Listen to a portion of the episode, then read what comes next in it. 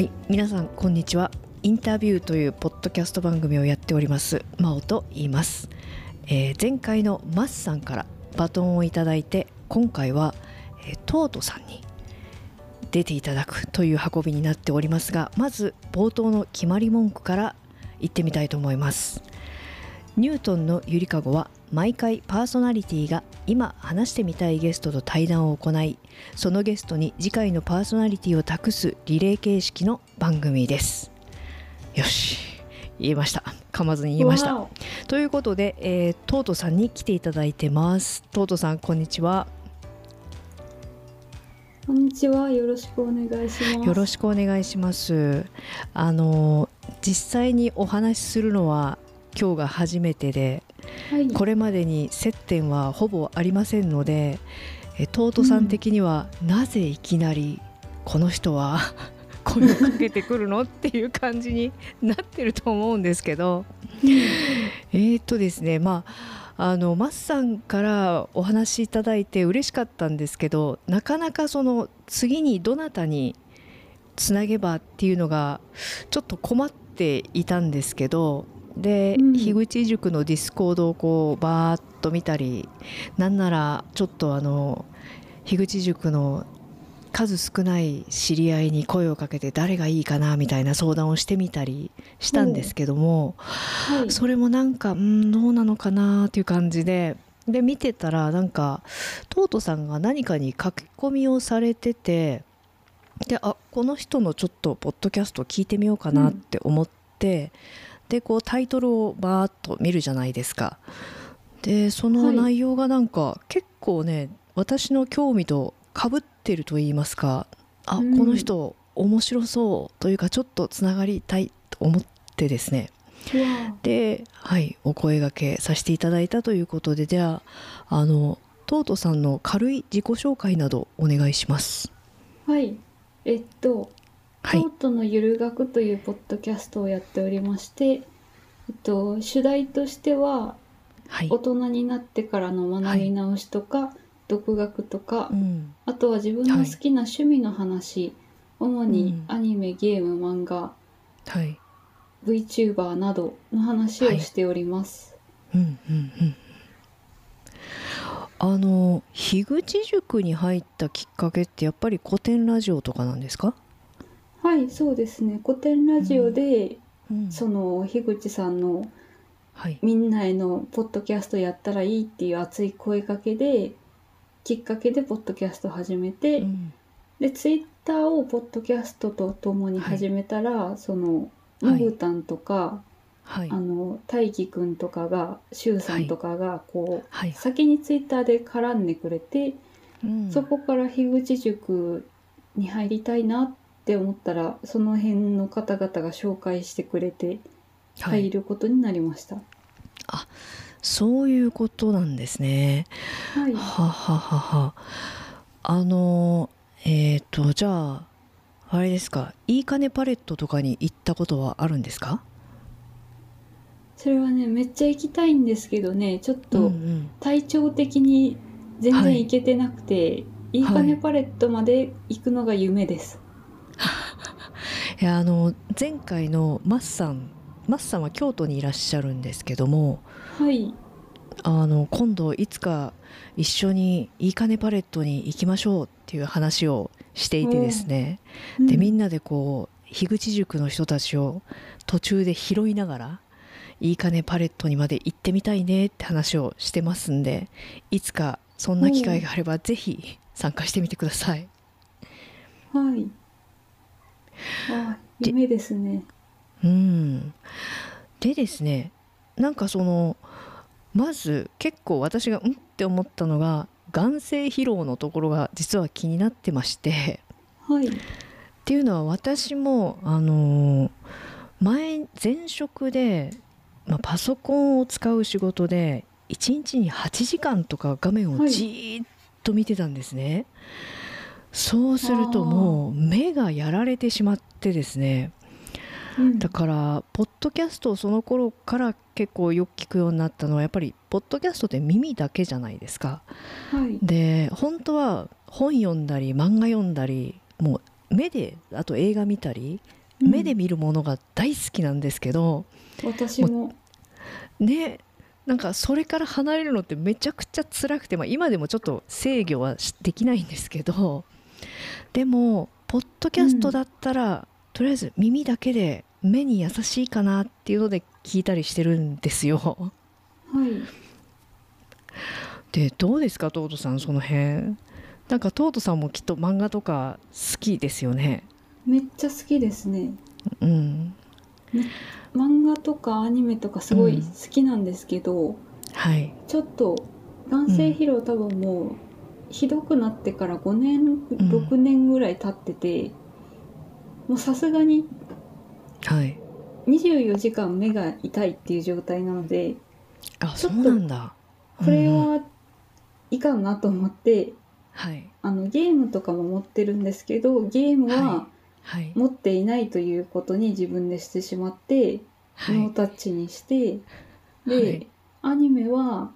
あのアニメってあのなんだっけそのは季節ごとにその始まるアニメが違うんですけどその季節ごとのアニメ一覧を毎回調べていたんですけど、それをぱったりやめて、はい。はい、あの適当に外から入ってきた情報だけでアニメをちょこちょこ追っかけることにしたりとかして、はい、なんかもういろいろ諦めてます。うん辛いですね。辛いです。読書も大好きなのに本も読めないし。ねもう本私の中で本が一番痛いんですよね目が。ああそうなんだ。うん。漫画はねまだ Kindle っていうかあの iPad タブレットで読んでるんですけど、うん、あんまりこう小さいやつはもうダメかなとか思いながら、うん、絵がね細かいやつはちょっともう読め見れないなみたいな感じになってますね。ああ。じゃあ真央さんもあの、はい、その前職からの眼性疲労はまだちょっと続いているっていう感じなんですか？ああまあね今思う今考えてみると以前よりはだいぶ良くなりました。さすがに、うん、だけどやっぱり元には戻らないですね。これが生活習慣だいぶ変えないと元に戻るっていうのは難しそうですよね。なんかね最近もう眼性疲労なのかそれとも脳がそういう情報の多さについていけなくなってきたのかちょっと分かんなくなってきちゃったんですけどねほなんか本とか読んでても内容が入ってこないなみたいな感じもあるんでちょっとそこは怪しいんですけど、うん、でねあのトートさんがもう海女さんになりたいみたいなことを言ってたとこがあったと思うんですよ。眼性疲労を治すためには。うん、で私あのかれこれも10年ぐらい前になっちゃうんですけどインドで仏教の修行をめちゃくちゃやってた時期があって、はい、でその時はもう一日中、あのー、まあ、座禅してるわけですよ。はい。はい、うん、あちょっといいですか？どうぞ。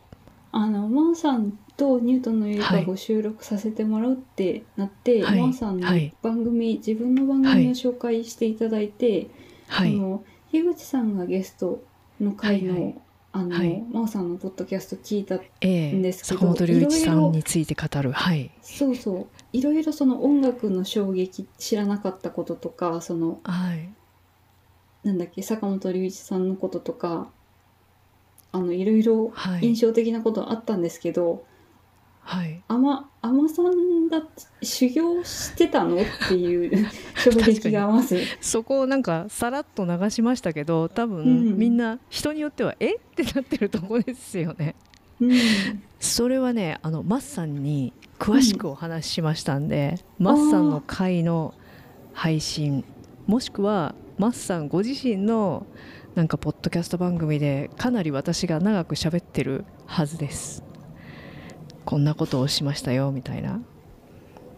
へえまあそれもまあまあまあまあそうそうですね。そうですよね。でなんかあそのトードさんが「海女さんに」って言ってるのを聞いてああ確かにと思いながらあの生活に戻れば目が治るかもしれんって思ったんだけど、まあ そうですよね。あやっぱ目には優しい生活になるんですかね？あの瞑想してる時間が長くてですねほとんどこう目を閉じてるっていうか目使わないんで。なるほど。なんかいいと思いますね写経とかしないんですか？あ私がやってたのは写経はしなかったですね。あのチベット仏教を英語で勉強してたんで、まあ、本とか読むんですけどでもあんまりたくさん読んでも、まあ、よ読めうんって感じですかね。そんなにでも目は使わなくてよかった気がしますね。うん。うんでやっぱ海女さん作戦は正解だったんだな。えー、私あの密かになんだろうある程度の年齢になったらやっぱり出家とかいいなってまだ思ってますからね、うん、最後に行き着くのはあの辺なのかなみたいな。すごい昔の貴族みたい。あ確かにね。なんか最後に出家してますよね「源氏物語」とか読んでると。うん。そうですねあとねあのトートさんが話してたやつで、まあ、結構いろいろあわって思うことはあったんだけどジェンダーについてお話しされてるところで、はい、その日本語の一人称で「私」って女の人は「私」とかっていうのが、結構「ん?」ってなるって「俺」って言ってみたりとか、まあ、僕って言ってみたりとかみたいな話をしてた時に、うん、あそれはめっちゃ思うって思ったんですよね。あそうなんだ。うんあの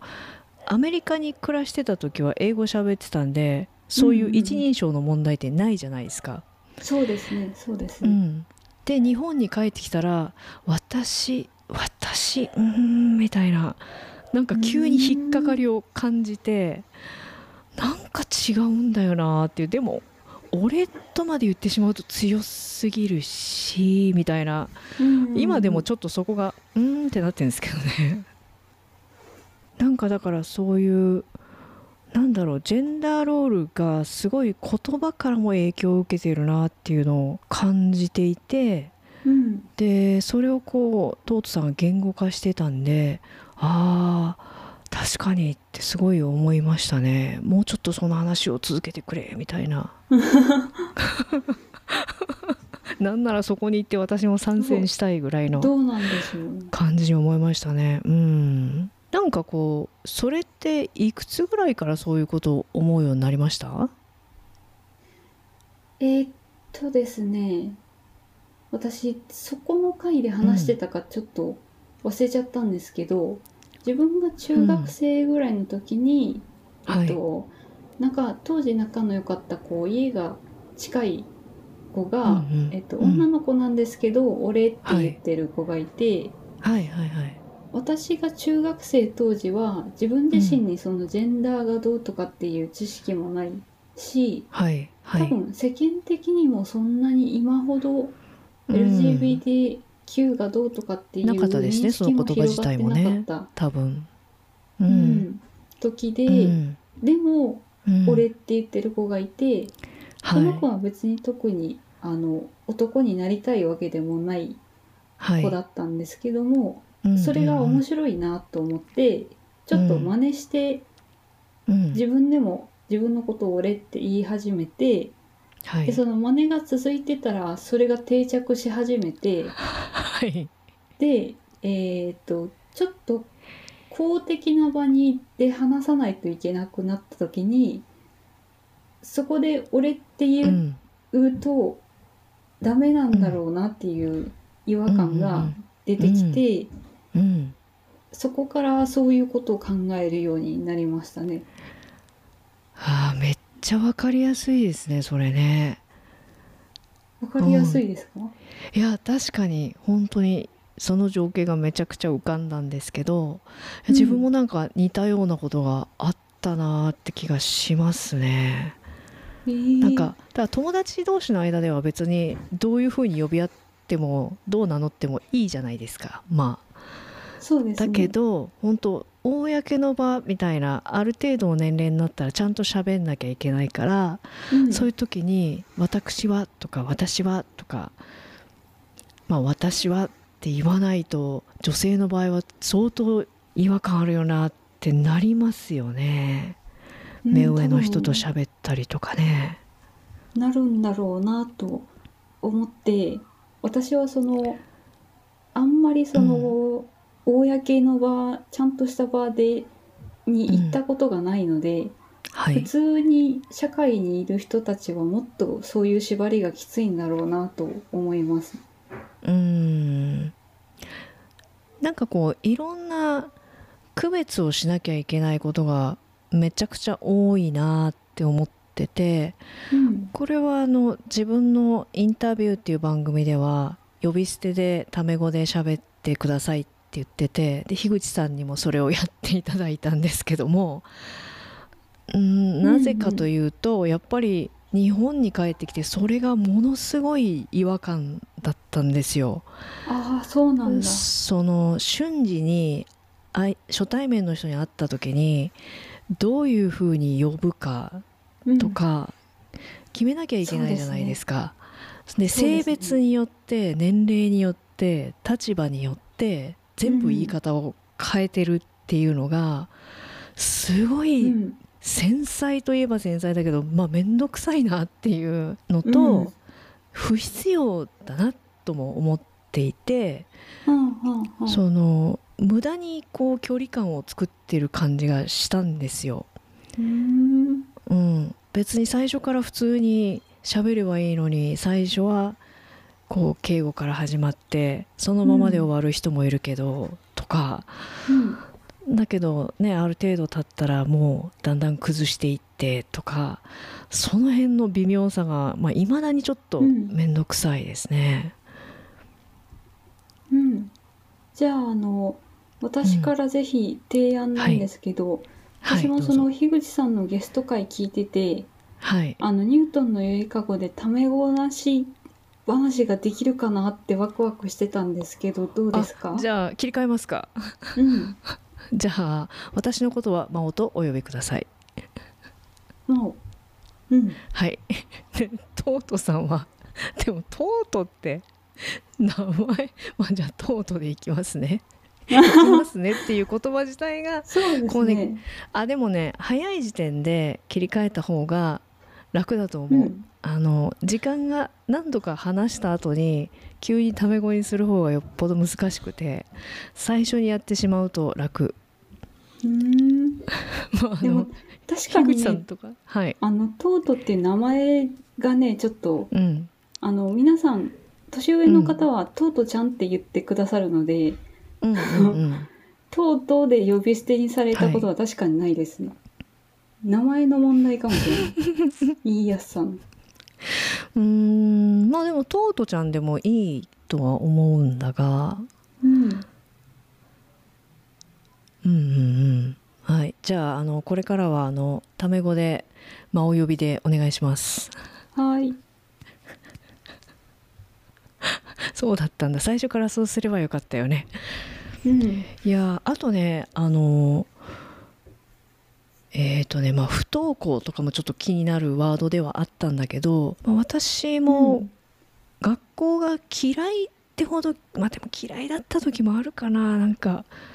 まあ、嫌いだった時もあるんだけどあんま好きじゃなくて行かない行ったり行かなかったりみたいなことも知ってたので、そこもなんかうんうんうんうんっていうその強い理由がなくてもなんとなく行かないみたいなこともあったし、うん、まあ本当に嫌だった時もあったと思うんだけど、うん、うん、そういうのとかね。あとあの意外とこうあやなるさんが出た時にあの、うん、あやなるさんがえっ、ー、とこうどんな自分になりたいみたいなのを何て言うんだろう結構明確にビジュアライズしてしかもそれがいっぱいあってもいいじゃんみたいなその一つの道に絞らないでやりたいことがいっぱいあって、うんうん、それを全部やっちゃっていいんじゃないみたいな、まあ、すごいざっくり言っちゃってるけど、うんうん、そういうふうに言ってたのを聞いてあまあそうだよねっていうふうに思ったのね、うん、まあなんかさすがだなとか思いながら聞いていたんだけど、うん、うん、そんなこんなで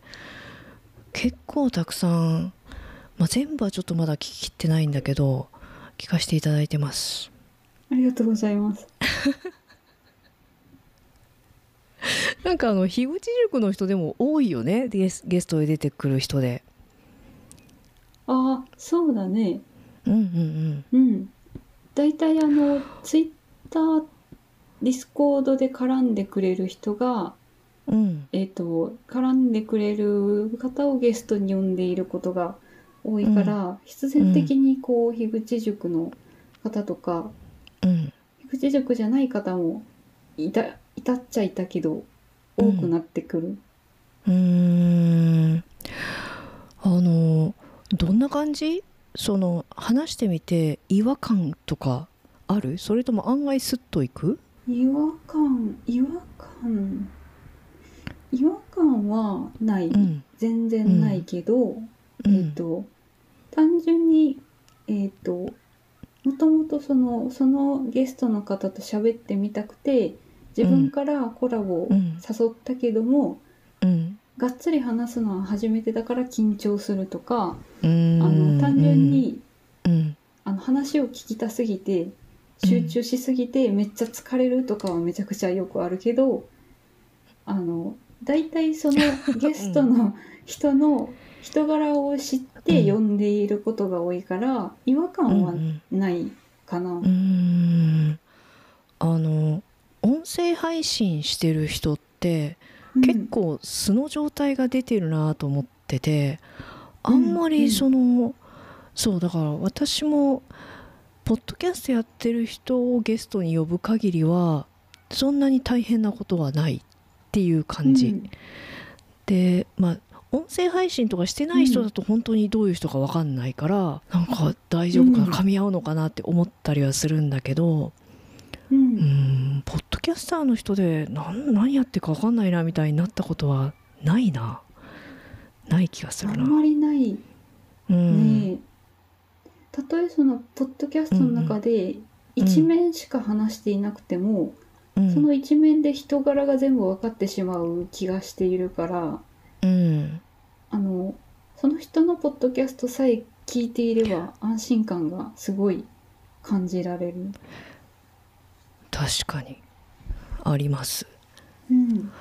あのそういう音声配信ポッドキャストやってる人とフィジカルに会ったことある？実際に。ああえっと、うん、23回ああるかな。結構多いね その時はどう？その時は、うん、あのまた体調の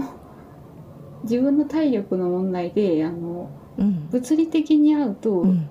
情報量が多すぎちゃってそんなにお話ができないんだけども、うん、あやっぱりいつもポッドキャストで聞いてるいつもツイッターでやり取りしてるこの人だって再確認するだけ、うんうんうん、だけっていうかその再確認して嬉しくて、うん、あ会えてよかったってなる感じかな。そうそうだよね。いや、私もなんか一回ポッドキャストウィークエンドでえっ、ー、とまあフィジカルには初めて会いますみたいな時があったんだけど最初はなんか、うん、あこの人ってここのぐらいのサイズ感なんだみたいなその身長とかね。あそっかそっか。そサイズ感確かに。そうそう。サイズ感はなんか思ってたのと違うなって思ったりはするんだけど、うん。うん、でももう23個と喋ると大体いつものペースみたいな感じで、うん、そんなに違和感ないんだと思ってちょっとびっくりみたいな。全然違和感がない、うん、あのないよね、うん、23回直接会った人たちは、うん、えっと、その樋口塾でもだいぶ仲良くしてもらってる人たちと会ったから、はいはい、もう全然絶対に初対面なのに絶対に初対面じゃないんだよね 距離感が。あわかる。なんかねだからねちょっと変話ずれちゃうんだけど、うん、前はそのオンラインとかで知り合ってマッチングアプリとかで結婚とかする友達とかいてそういうのを見てて、うん、え？って思ってたんだけど最近なんかありなんだろうなと思って意外とリモートちゃんとつながってるよなみたいな、逆にその見た目とかさ左右されないで印象を作れるから、うん、こっちの方が近いのかなと思ったりとかして。そうだな。私も昔はマッチングアプリで結婚大丈夫かなって思ってたけど、やっぱあのポッドキャスト聞いている者同士だと、うん、あの安心感はす,、すごいあるなって思うけど本当にただただマッチングアプリだけだったら、ね、ポッドキャストほどのその進路はないかなとまだ思確かにあのポッドキャストってまあ曲がりなりにも自分の名において何かをこう意思表示ははっきりしてるわけじゃん。私はこういうことを考えてますよ、みたいな、それってちょっと何て言うかなんつうのかな。ある種の覚悟みたいのがあると思うしその辺をこうはっきりさせてる立場をはっきりさせてるみたいなところがあるから、うん、信頼できるっていうのも変化？でもそんな感じがするんだよね。そうまさにあの、うん、それで、うん、あの樋口塾に入ってきている人っていうだけで、もう私の信頼感はめちゃくちゃめちゃくちゃ信頼してて、逆にあのもし樋口塾になんかこうまあないとは思うけど変な気持ちとか、うん、素性をすごい隠して入ってきて、うん、あの塾生だから信頼できるわと思ってすごい絡んで、うん、あの変な被害に遭ったらどうしようっていうちょっと行き過ぎな心配をちょっとしているぐらい塾生とかポッドキャスト周りの人は信頼できるなって思ってます。うん、うん、うん。うん。うん。本当だね。で樋口塾は特にそれは強いんじゃないかな、うん、やっぱなんかその樋口さんをはじめ、うん、そこに来てるそういうものに引き寄せられてきてるっていうことはなんか今見てる感じだともう本当にめちゃくちゃいい人たちっていうか、うんうん、優しい世界だなっていう感じ？安心して大丈夫だよみたいな。こう誰も傷つけないっていうかね、うん、そこがやっぱりいいのかなと思ったりして。うん。私もそう思う。うん。あのもうあとえー、5分ぐらいでこのズームが終わっちゃうんでだいたいそろそろ終わりにしてこうエンディングにしていこうと思うんだけれどもうーんと